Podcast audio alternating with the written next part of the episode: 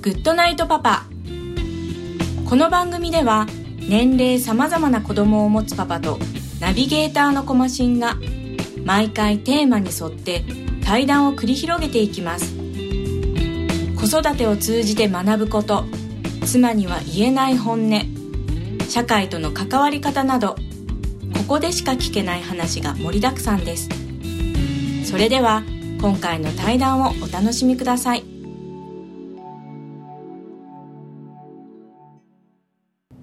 えー、今回のゲストですけど、高田さんです。よろしくお願いしおます。願いします。えー、今日はどうも、ありがとうございます。いえ、こちらこそご無沙汰しておりまおす。願いします。まあこれはね、ちょっと会いましたけど、えーそうですね、あの、たまたま会いましてですね。で、えー、で一応私たち、まあ、えー、仲がいいかと言われたらですね、まあ、ちょっとまあ違うんですけどね、そういう感じではないんですけども、えー、まあ、お仕事の関係から始まりっていう形ですかね。で、多分、えー、7、8年なんですかね、もうちょっと、もうちょっと経つのかな。五五六あとあそこが5年だまあ6、6、7そう年ですかね、はい、立ちますね。ですね。はい。で、多分、えーまあ、お仕事以外の話っていうのはあんまり、えーする、まあ、する機会がなかっただけなんですけど。そうですね。で、ちょっとたまたま、こう、なんですか、飲み会があったら、なんかこうですね、はい。えーお会いしてっていうところで。で、最近ちょっとご無沙汰しておったんですけども、はい。えーまあ、いろいろとですね、えーまあ、どういったお仕事をしててとか、えー活動の具合は知ってましたんで、ちょっとまあ改めてお話をできればなと、えー思ったんですけど、はい。でちょっと最初の話なんですけど結構あの今サッカーをですねはい。に、えーまあ、テレビで見てるじゃなくてもう現場に行って、はい。えー競技場で応援してるっていうような形はい。だと思うんですけど、あれって何ですかねそのファンの中でも、えーフル株からなんですかねだんだんとこう序序列じゃないですけど あの偉い人がいてからだんだんとこうなんですかねあの見に行く期間によってこのなんかねこう位が決まってくるような感じじゃないですか。ね よくわかんないですけどねあれ、はい。うん、私は別にその現場行ってますけど、あの、、はい。わゆるゴール裏っていうあの、みんなお揃いのユニフォーム着て、はい。あのずっと90分間試合中ずっとこう飛び跳ねて応援大声出して旗振って応援してるっていうとこじゃないんですよ。ああの、ーはいはい。現場行ってますけど。うん。じゃああの、まあ、生で見たい。はい。で、まあ、あの人たちはすごい頑張って応援してるけど、はい。まあ、あそこまで私もやりきれないんで、うん。まあ、とにかく、まあ、行ってみたいと。で、まあ、何人も知った、そこで知り合った人とかもいっぱいいるんで、うん。まあ、そういう人たちとその気持ちを共有して、はい。まあ、サッカー100、えー、と90分それプラスアルファがあるんで、まあ、2時間、3時間ぐらいの時間なんですけど、まあ、はい。その間、こう一喜一憂してみんなでわーわー騒ぐっていううん。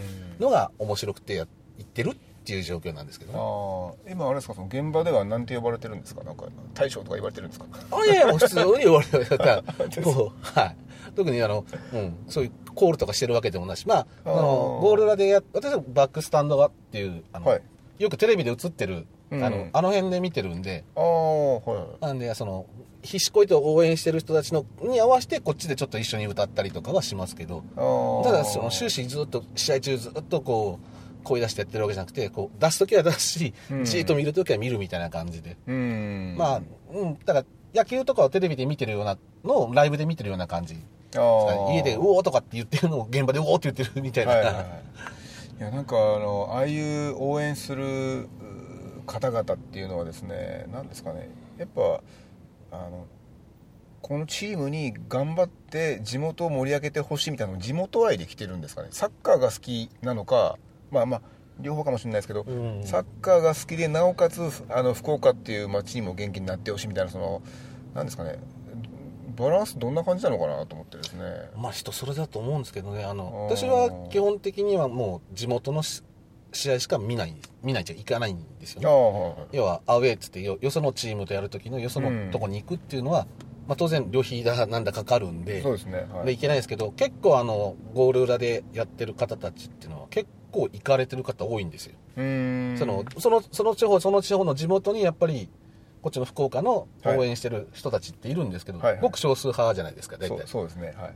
だけど結構な人数集まるんですよね。あれってまあ福岡からだけじゃないですけどいろんなとこからみんな集まってきてるんで、それなりの人数こうなってるっていう感じなんで。はい。でもう毎回必ずアウェーの試合は行くっていう人もいらっしゃいます。何人か知ってますけど。どあのまあちょっとしてたら教えてほしいんですけどそういう方々っているじゃないですか、はい。あのお仕事何されてるんですか？それがあのいろいろなんですよ。だから本当に、まあ、自営業の方いらっしゃったり、はい。あの社会普通に会社員の方ととかもいらっしゃるんですよ。だからまあ今基本的にはあの土日の試合が多いんでああそうですね、はい、だからまあだからもう下手するとあの夜行で帰ってきてそのまま仕事とか場所によっては、はい。まあ、お金の問題とかはいあったりとかっていう方もいらっしゃるみたいで。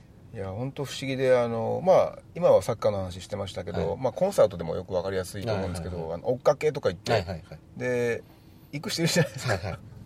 あのなんか相当その注ぎ込まないとですねそんなに共にできないと思うんですよ行動を。そうなんです。その好きな方たちそのあの好きと思ってる方と一緒に全国回るじゃないですか、はい。あれって本当にすごいなと思うんですけどやっぱいろんな立場の方がいてそうですね。ってことですか？いやうんあれすごいな。だからなんだ生活がそっちが主になってたりするんですよだから、うん。ここで試合があるんでそれに行くためにここ休み取らなきゃいけないとか、うん。仕事をここで終わらせなきゃいけないとかってその うん、とかあの、まあ、自営業で知り合いの人とかは、その全国飛び回る仕事してるんですけど、ーはい割とその出張絡めてのサッカー観戦みたいな。例えばあの選手が先週末新潟であったんですけど、はいはいそしたらその新潟方面の出張を入れるみたいな。はい。でだから出張行ってだから平日月金でどっかで出張行ってで週末に近くということで出張行ってうん。で週末サッカー見て帰ってくるみたいな。うん。とかっていう人もいますね。あーじゃあやっぱりそのサッカーがもう中心になってる。そうですね。ってことですか。うん。うん。私はもうそこまでできません。うん。そんな高級取りでもないんで。いやなんかですねあれ本当不思議で。でであの方々ってやっぱそのそのグッズとかですね、はい。そのなんですかね。あのいろんなものにやっぱりお金を費やしてるんですかね。その試合見に行くそうですね。もうフル装備ですよね。だからレプレプリカのユニフォーム着てとか、はいはいはいはい。あとマフタオルマフラーとかっつってこうロゴが入ったマフラーとかいろいろそので、ね、チームもそのグッズの売り上げが結局営業、ね、会社の収入なんであーいろんなもんいっぱい出すんですけどはい。買う人はもう毎回買ってますもんね。なんか新しいの出るたんびに買っててしかもあのはい。はいユニフォームもその割と大体1年とか2年おきぐらいにこう変わっていくんですけどそのうん。変わるたんびに新しいユニフォーム。で、あー。あれ背中にこうゼッケンとかはい。はい。入ってるんで、はい。要は今年例えば 7, 7番の選手好きだから7番やってて来年7番がその人かっていうとそうじゃなかったりするんですよね、移籍とかあるから。ああそうですね、うん。はいはい。なんで、まあ、シーズン途中でもあるんですけどそうするとその7番をどうするかなんですよね。だからその人が好きでずっとそれを着続ける人もいますし 新しく今度来た人が例えば、はい。今度の10番が好きだっつったらその10番のユニフォーム買うんですよね、はいはいはいうん、でで要は家にもう何枚も何枚もこうユニフォーム持ってる人もいらっしゃいますしもうもうずーっとこのこの番号が好きだからとかっつってそうね。ずーっとそれを着続ける人もいますし。あれそれって前からそうでしたっけ？僕なんかサッサッカーなのかな？番号はこの人はもうこの番号みたいなイメージがなんかスポーツ全般に対してああるんですけど結構頻繁に変わるんでしたっけ？あの それこそ今年あれなんですけどあの、はい。基本的に J リーグってはい。あの春に背番背番号が決まったら1年間変更なしですよっていうルールがあったんですけどおー。あの神戸にイニエスタってスペインからあの、はいはい有名な選手が来たんですけどね、はいはい。あの楽天の三木谷さんが連れてきたはい。あのもうワールドカップで活躍してた人が日本に来たっつって。はい。でその人の記者会見発表の時にはい。あの8番のゼッケンを見せたんですよ。はい。新しくこの選手は8番つけますあはい。すでにもう8番の選手いたんですよ。試合出てる人が。はい。でそこで途中での番号変更が可能に変わったんですよ 三木谷さんのおかげで。おかげでああそうですか。じゃあもうなおさらですね。そのこの番号って買ったのがその要は人に紐づいてないってことになってきますよね。そうですだからそうすると新しくまた買い直す人もいるしそうじゃない人もいるしだからもうそこはもうなんつうかポリシーっていうかそのなんですかね気分っていうかあれではいはいはい。されてるんで、うーうん。ん、だから例えば途中でなんかやめちゃったとかこう、はい。そうするともうね残りの試合数その番号空きになったりとかその選手いなくなるんだけど、ずっとそれを着続けてる人もいますし。だからそれこそ昔のもう何年も前の昔のユニフォーム着てる人、そうですね。もうその当時のその、えー背番号と名前の組み合わせの人はもうこのチームはいないんだけど、うん。その人がずっと好きだからずっと着てるとかですね。っていうのもありますね。いやーであのちょっとさっき話してましたけどそのサッカーの場合はまあねあの一応ショービジネスだとまあ私はい。思ってるんですけど、はいあの何ですかね。やっぱ何回か見に行った時にも感じたんですけどその商売商売系がないというかその商売するタイミングないなと思って でやっぱ行く前あの試合始める前にまあそれはあの買う時間とかはいはいはい。もちろんあるんですけど、まあそういう余裕がある方ばっかじゃないと思うんで時間的にですね、で現地に行って試合中に例えばまあなんか飲みたいよとかっていう場合でも、結構その飲むに関しても結構時間空けてちょっと遠くに帰くとかってなってくるとですね、あんまり買わないんじゃないかと思ったんですよね。だからその休憩時間に入って買うとかっていうふうになったらあのお金落ちないなと思って。ああそうですね。ん。でやっぱりなんだろうなそこは気になっててですねそのあの素人の方じゃなくてもそのプロの方がやってるわけなんで、はいはい。そういう、えー基本的なその契約金とか以外のところでやっぱりお金を生まないとですね、はい。そのみんながその生活というかその継続できづらいかなと思って、その辺とかってなんかどうどうしてんのかなと思ったんですけどね。うんうんそうですね、まあ、基本的にサッカーの場合はやっぱ試合が始まる前とうん。ハーフタイムはい。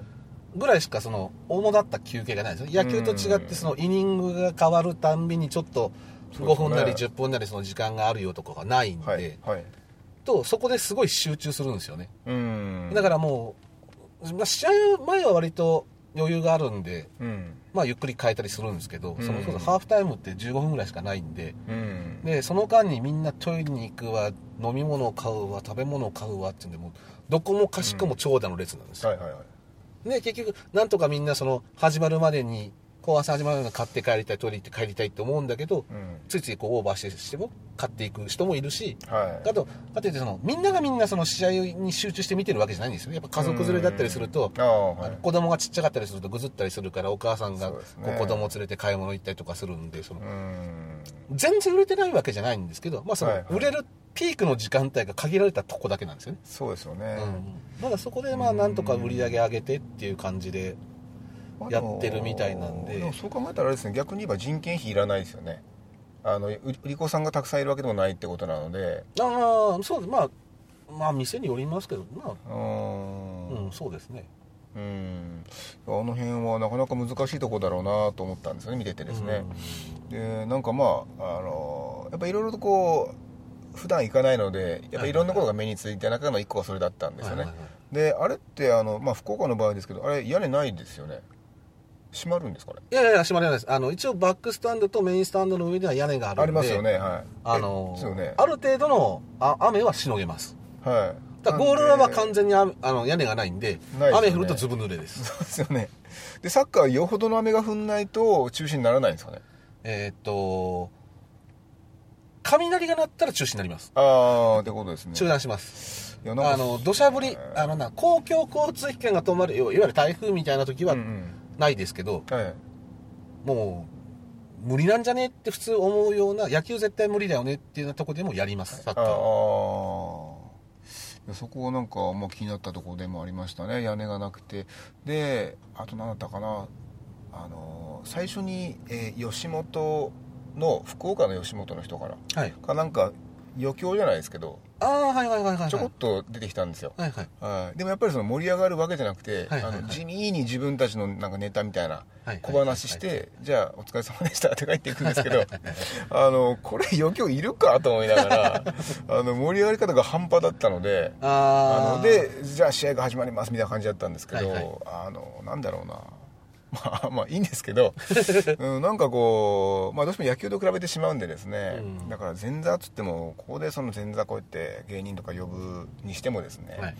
あの彼らを見に行きたくてじゃあついでにサッカーもって感じにもなんかならなさそうなこう盛り上がり具合だったんでんか芸人さんも難しいだろうなと思ったんですよね、うん。温めるにしても。芸人さんは難しいと思います。あうのん。歌手とか、うん。まあ、アイドルとか来るんですけど、はい、はいえーっとあれないつだったかな。何年前かな。3年ぐらい前かな。はい。あのあれ開幕戦だ。かホームの開幕戦の試合の時にはい。中川翔子さんうんはい。しょこたんがゲストで来たんですよ。うん。で私いつもバックスタンドで見ててはい。であのメインスタンド側向いて要はカメラの感じでこうあの正面向いて歌うんで私は後ろ姿しか見てなかったんですけどはい。そしたらあのメインスタンドっていわゆるあのチケット代ってちょっとお高い席が多いんですけど、はいはい。あの中川翔子が出てきて歌い始めたらそのお高い席でぐわーってこう踊ってる人たちが何人かいたんですよ、はい。であこれ追っかけかなと思ってこうはい。反対側から見てて、で歌い終わりました。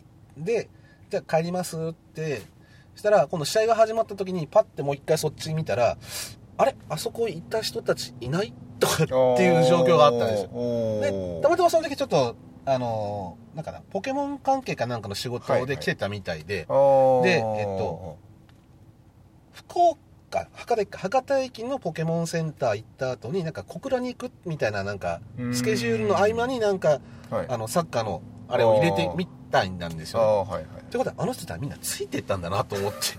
ああそういうことですか。そうそうそういう人たちもいるんですよ。ああじゃあそのえっとショコタンが見たいからお高い席をその短時間だけ買ったってことですか？みたいなんですよ。はあ。そういう人も何人か時々いるんですよ。あだからそれこそあの AKB とか HKT とかあの辺も来たりするんですけど、たまにたまにそのそういう人たちのこう一緒になって踊ってた人たちの席がはい。試合が始まると空いてるっていうのが時々見られるんですよ。ああえー？とかっつって。ですね。いやーなかなかね余興もサッカーにねこう前座で来るって言ってもなかなかなんだろうなバランスが難しいなってちょっと正直思っちゃったんですよね。すね。だからまあ何の関係で来るかっていうのもあるんですけどああそうですね、うん。はい。だから本当になんかあの宣伝目的で来てたりとか。うん。なんか無理やりこう詰め込んだみたいなうん。とかだとちょっとあれなんですけど。うん。うん。だからまあ見てる人は見てますけど見てない人は見てないですもんね。で割と私の周りもその例えばアイドルとか来た瞬間に周り、まあ同年代とかちょっと上とか下とかいろいろいるんですけど、はい。あの誰っていう声がまあず 出たりするんで。まあまあそうですね。だからあの、うん。そこなんかむずやっぱ難しいですねそこは。そうですね。まああの力関係がやっぱそこはうんあると思うんでですねうん。いやなんかあれですよね。あとなんだっけな。サッカーでえー、小田さんサッカーするんですよ自分では。しないです。見るばっかりあのーまあ、サッカーに限らずでもいいんですけど、あのなんだろうな。上手い選手ってやっぱりいるじゃないですか、はいはい。まあ、上手い選手っていうのかな。上手い選手はその何がすごいのかな。その精神面とか置いといての話なんですけど、上手い人ってどこが違うんですかね、まあ、まあサッカーの方が分かりやすいからいいのかなどどこが違うんでしょうね試合見てて。どこが違う？その周りを巻き込む力とかそういう話ですか？技術的にそのななんだろうなすごいって言われる人ってそのななんだろうな。あー技術的にすごいとして本当に技術がすごいですね。やっぱり。あのえー、とそれはなんだろうなあの蹴るその精度とかそういう話ですかね？そうですね。ああそういうことですか。あー。一番分そこなんですよ。例えばあのえっ、と中村俊輔っていはいはいはいう選手、イングランドと活躍した、はいはいあのイングランドでも伝説級のフリーキックの名手と。はいか、うんはいはい。であの福岡にも結構フリーキックうまい選手とかいるんですけど実際にその同じような位置はい。で蹴った時にはい。中村俊輔は決めれるけど、福岡の選手は決めれないとか、うーん。うん。まあ、同じうまいって言われてる選手はやっぱりそのちょっとそのレベルが違ったりすると、うん。うん、っていうのもあるし。だからそういうのでいくと本当に、ううん。ん。技術力の高い人はほんうまいっていうのもあるしその技術力じゃだけじゃなくてこうなんていうんですかね。あのまあ、そういうシュートだけじゃなくそのパスのセンスとかそういうのもやっぱ上手い選手っているんではい一概にその何が上手いっていうわけじゃない、まあ、いろんな選手がいろんなところでその特徴を出して、あうーん、だからこの選手はそのパスが上手いとか。はい。例えばあの小野伸二。はいはい。とかパス上手いですよね。ああそうなんですね、うん。あのダイレクトパスとかがうまいんで、へえ、うん、あの相手が寄せてくる前にもうボールが来たらポもう周りを見えてるんでだから敵が来てるって分かってて味方がはいはい。フリーな選手がここにいるって分かってるんでボールが来た瞬間にポーンと出しちゃうとそれがボールが通るんですよね。そうすると攻撃がガーってこう行くんでやっぱ盛り上がるんですよね、ああ、うん見てる方もその綺麗にやっぱパスが通るとはい。華麗じゃないですか。だからその受ける方もまた受ける方で止める技術がちゃんとしてないと、うん、先に行けないから。はい。だからいろいろんな選手いるんですよね。だからそういうもう単純にシュートがうまいとかフリーキックうまいとかパスがうまいとか。あだからいろいろこうあるんで。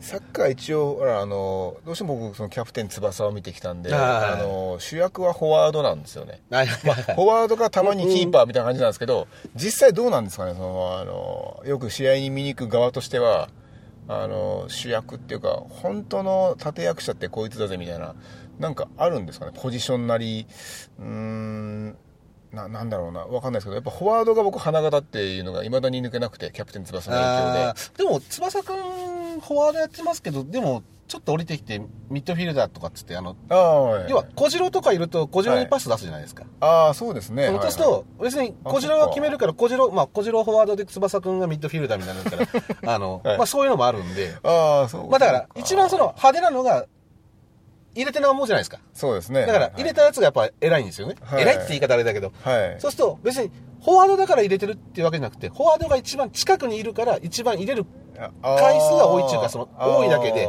でもチームによっては、その、前の選手よりも、もう一個後ろの選手とかの方が点取ってたりするんですよ。要要はタイミングを見計らって、そのフォワードの選手を超えてはい、ゴール前に出てきて、はい。ボールをもらってシュート決めたらもう、こいつがヒーローじゃないですか。決めたらヒーローだから。そうですね、うん。はいはい。で、キーパーが目立っちゃダメなんですよね。はい。サッカーって。キーパーが目立つってことは、はい。攻められてるんですよ。ああそういうことですうん、か、だから、若林がめちゃくちゃ、あの、スーパーセーブして、どうのっつって盛り上がってるの。あれはチームがまずいんですよね。ああそういうことですかそう。で、あれは、要は、ガンンガン打たれてるってことは、そうですよねこっちは点取れない。でも、若林が頑張って点を上げないよって守ってるから、はいはい。キーパーが目立ってる試合はダメなんですよ。ね。ダメなんですね。ああ今日キーパーいたっけっていうような試合の方がいいんですよね。あれちゅうことはあの日本はそのほら川島さんでしたっけ？だからあれバンバンやってたけど、あれはい。押されてるからバンバンやってるわけです。ね。そう、だからあれはまずい試合なんですよ。ですね、ああそういうことか。じゃなくて、えっ、と、この間のワールドカップの時の前だから、例えば、えっ、と、誰だっけ？ほん、まあ、ホンダは中盤やってたけど、はい。えっ、と、あ、前だ。乾、乾とか、あ、乾は中盤か。えっ、と、前誰だったっけな、フォワード。まあ、だから前目の人間が、はい。バンバン活躍して点取って、わーって言われてると、はい。要は勝ってる試合だし、まあいい方なんですよ。あーあまあでもまあ普通側でもそうですよね、うんそうあーあーなるほど、ということはあのキャプテン翼あれの若島とか、若島現現像とかが活躍してる試合っていうのは、ダメな試合なんです。あそっちのチームからすると。ああそういうことですか。相手のフォワードがいいからっていう話ですよ。ああそうですね、だから小次郎みたいなのがガンガン来ると若林君が活躍するでしょ、ああそうですね。点が入らないってことは若林林が活躍してるから。それはそれとして南葛がやべえって話ですね。ああそういうことですか。いやいや勉強になりますねそれは。逆にその翼君がガンガン翼とか美咲がガンガン行って点取ってるっていう試合はうん。勝ってる試合になっちゃうんで。だからちょっとフォワードっていうか、まあ、ミッドフィルダーとフォワードが前の方の人がこう注目を受けてる試合っていうのは勝ってる試合ですよね。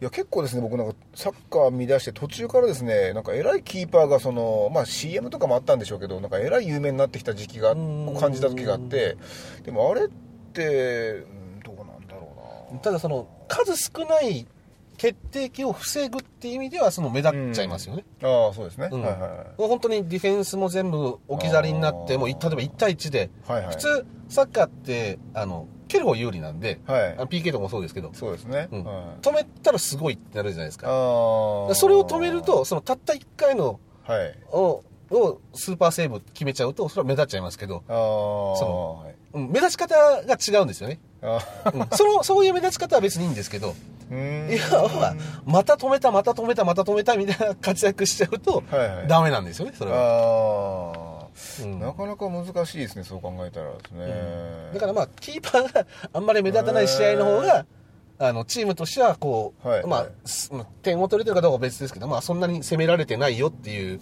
ああ、試合になりますよね。えっとちょっとあんま詳しくないですけど最近のアビスパはどんな感じなんですか？その辺の。えー、と微妙なんですよね。あ本当ですか？え今は、えっと、J J2 でしょ？J2 です。ですかねでその、えっと次はその昇格する機会があるとしたらまたいえっ、とあれは、ね、年度末みたいな考え方なんですかそうですそうです。今年の終わり11月ぐらいですね。でどうなんでしょうね実際来年からっていうのは。えっ、と今のところこの間の試合で5位に上がったのかな？あはいはい。でえっと1、2が自動昇格で、えっとはい。3、4、5、6がプレーオフ。うん。で、えー勝ち残ったら J1 の、えー、と下から3つ目かな？と入れ替え戦で勝ったら J1 なんですよ。はい。なんで要は6位以内だとチャンスはあるけど、はい。茨の道なんですね。勝って勝って勝っていかなきゃいけないはいはい。2位以内だと自動昇格なんでももうその時点でいけるんですけどただあの今季ちょっと台風の影響で2試合まだ消化しきれてない試合があるんで、はい。う暫定順位ではあるんですよ。ただその上との差と勝ち点差っていうのがちょっとあるんではい。まあまあ今から本当に負けられない試合が多いですよね、ああ、うん、要は離されちゃいけないから。そうそうですね。上が負けてる時は当然勝たなきゃいけないし、はいはいはい、うん、上が勝ったら絶対勝たなきゃいけないし要は負けられないっていう状況ではあるんですよね。よそうですね、うん。でもう結構 J2 ってもう2年目3年目とかですか？えっとかな？落が落ちて2年目かな、2年目ですかね。うん、やっぱだいぶ違うんですか？その扱いっていうかその J1 と J2 にいる時の、まあ、そのファンの反応でもいいんですけどぱその J2 になった瞬間にそのまあファン離れってあるんですかね？うんなきにしもあらずですね。あとあのん。まずあの落ちてくると,、はい。えー、と草刈り場になっちゃうチームが多いんですよね、はい。あの要はいいやっぱいい選手ってどのチームにやっぱいるんで、はい。で要はカテゴリーが落ちると、はい。当然あのクラブとしての予算規模とかも収入慣れが変わるんでそうですね。落とさざるを得ないから、はい。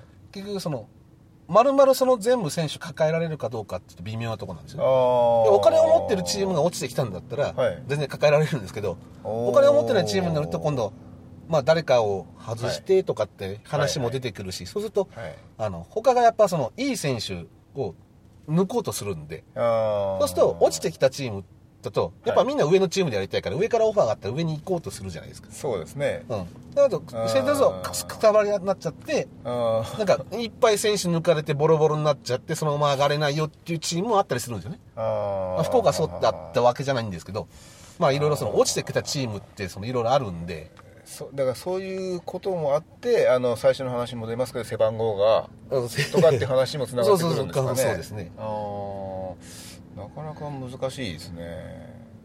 あーであれですかその幸田さんがそのあのサッカーの応援に行っててご家族の方も一緒に行くんですか？あの自分だけで？うん、子供がちっちゃい時は子供を出しにして行ってたんですけど、はい。だ だんだんあの年取ってくるに従って、はい。違う方に興味がいっちゃってもう来なくなっちゃいましたね。じゃあ今どっちかさんは結構ソロで。もう完全にソロです。あこれソロです あのもう土日どっちか一日試合ある日だけはもう完全に俺フリーで行くみたいな。誰にも文句言わせないみたいな。唯一そこだけです、えっとお子さんはお男の子ですか？えっと男の子と女の子。ですか？えっとなんかまあどっちかっていうかあのサッカーしそうですか？ししてます？いえ全然。だからあもーうちょっと見せてこうなんか興味示すかなと思ったけど、うん。全然示さなかったです。あ本当ですか？並木もしなかったですあのであとサッカーじゃなくてもそのスポーツっていうのはやっぱそのやってほしいなとかなんか思います？こ子供には。まあいや無理でさせようとは思わないですねやっぱ。うん。やりたいんだったらやればって感じで。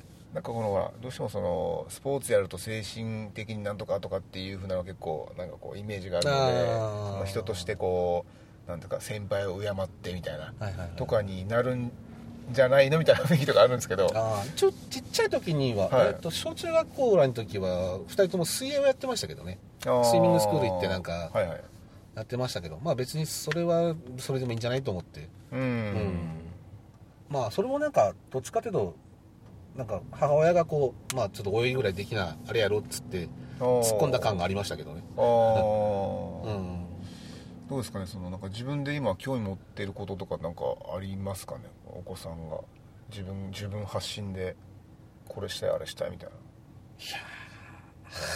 まああんまないみたいですけどね。まああ下の子はなんか割といろいろ自分でああだこうだいろいろやってるんであのねもう自分で進路とかも、うん、来年春にはもう高校卒業しちゃうんで。あ本当ですか、うん。もうその先の進路ももう自分でもうここ行くってもう決めちゃってるんで。ああまあ手がかかんないっちゃ手がかかんないですけどね、まあまあそうですね、うん、どっちかというと兄ちゃんの方がちょっとねっていう感じですけどね。今就活中なんですけどね。はいはい。もうど就活してんのかよっていうぐらいなんかぼーっとしてるしみたいな。ああいやなんかそのでちょっとまああの時期的なものもありますけどその就活ってどう思いますかね？その今後もなんかやっぱずっと続いていくんですかね？そういう就職活動っていう期間っていうのは。僕はまあ経験したことないんですよねそういうの。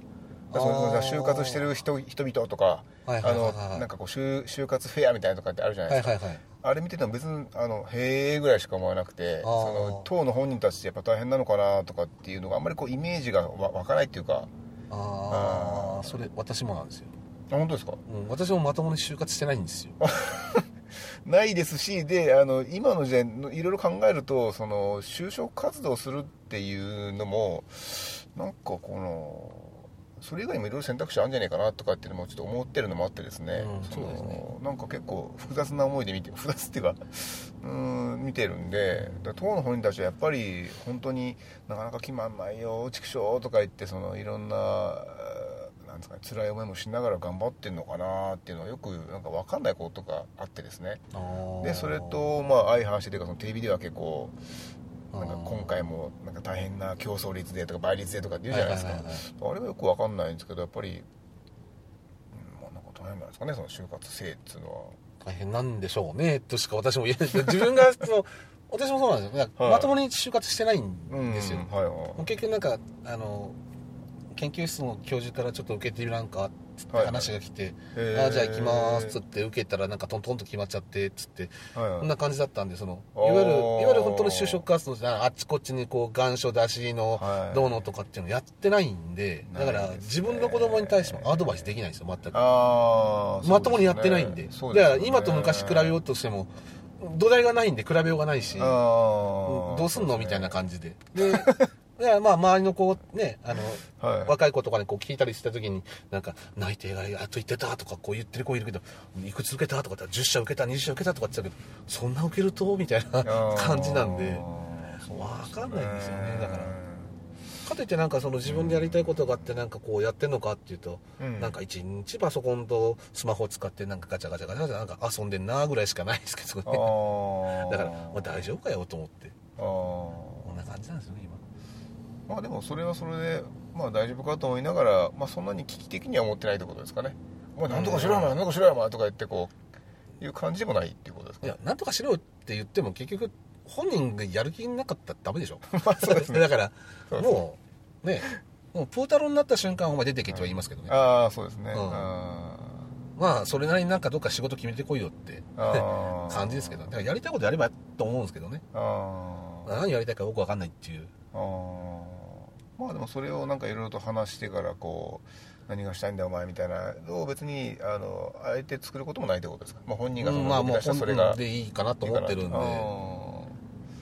まあ実際そうですよね。自分がそういう活動をしてなかったからあんまりアドバイスもできないですもんね実際。そうなんで自分もその自分がやりたいようにその、ね、仕事もそうやって見つけてきてとかって、うん。全部自分で決めてきたんで別にいいんじゃない？と思って。まあまあそうですね。うん、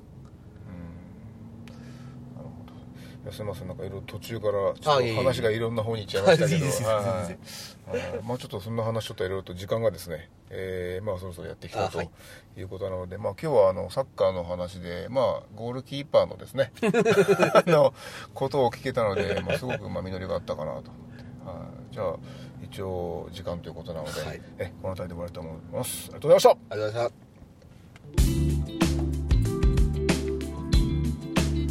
コマシンのグッドナイトパパ。今回の対談はいかがだったでしょうか？テレビでスポーツ観戦をしている時このビジネスはどうやって回っているんだろう？という視点ばかりで単純にスポーツを楽しんでいない自分が悲しくなります。ではまた来週お会いしましょう。おやすみなさい。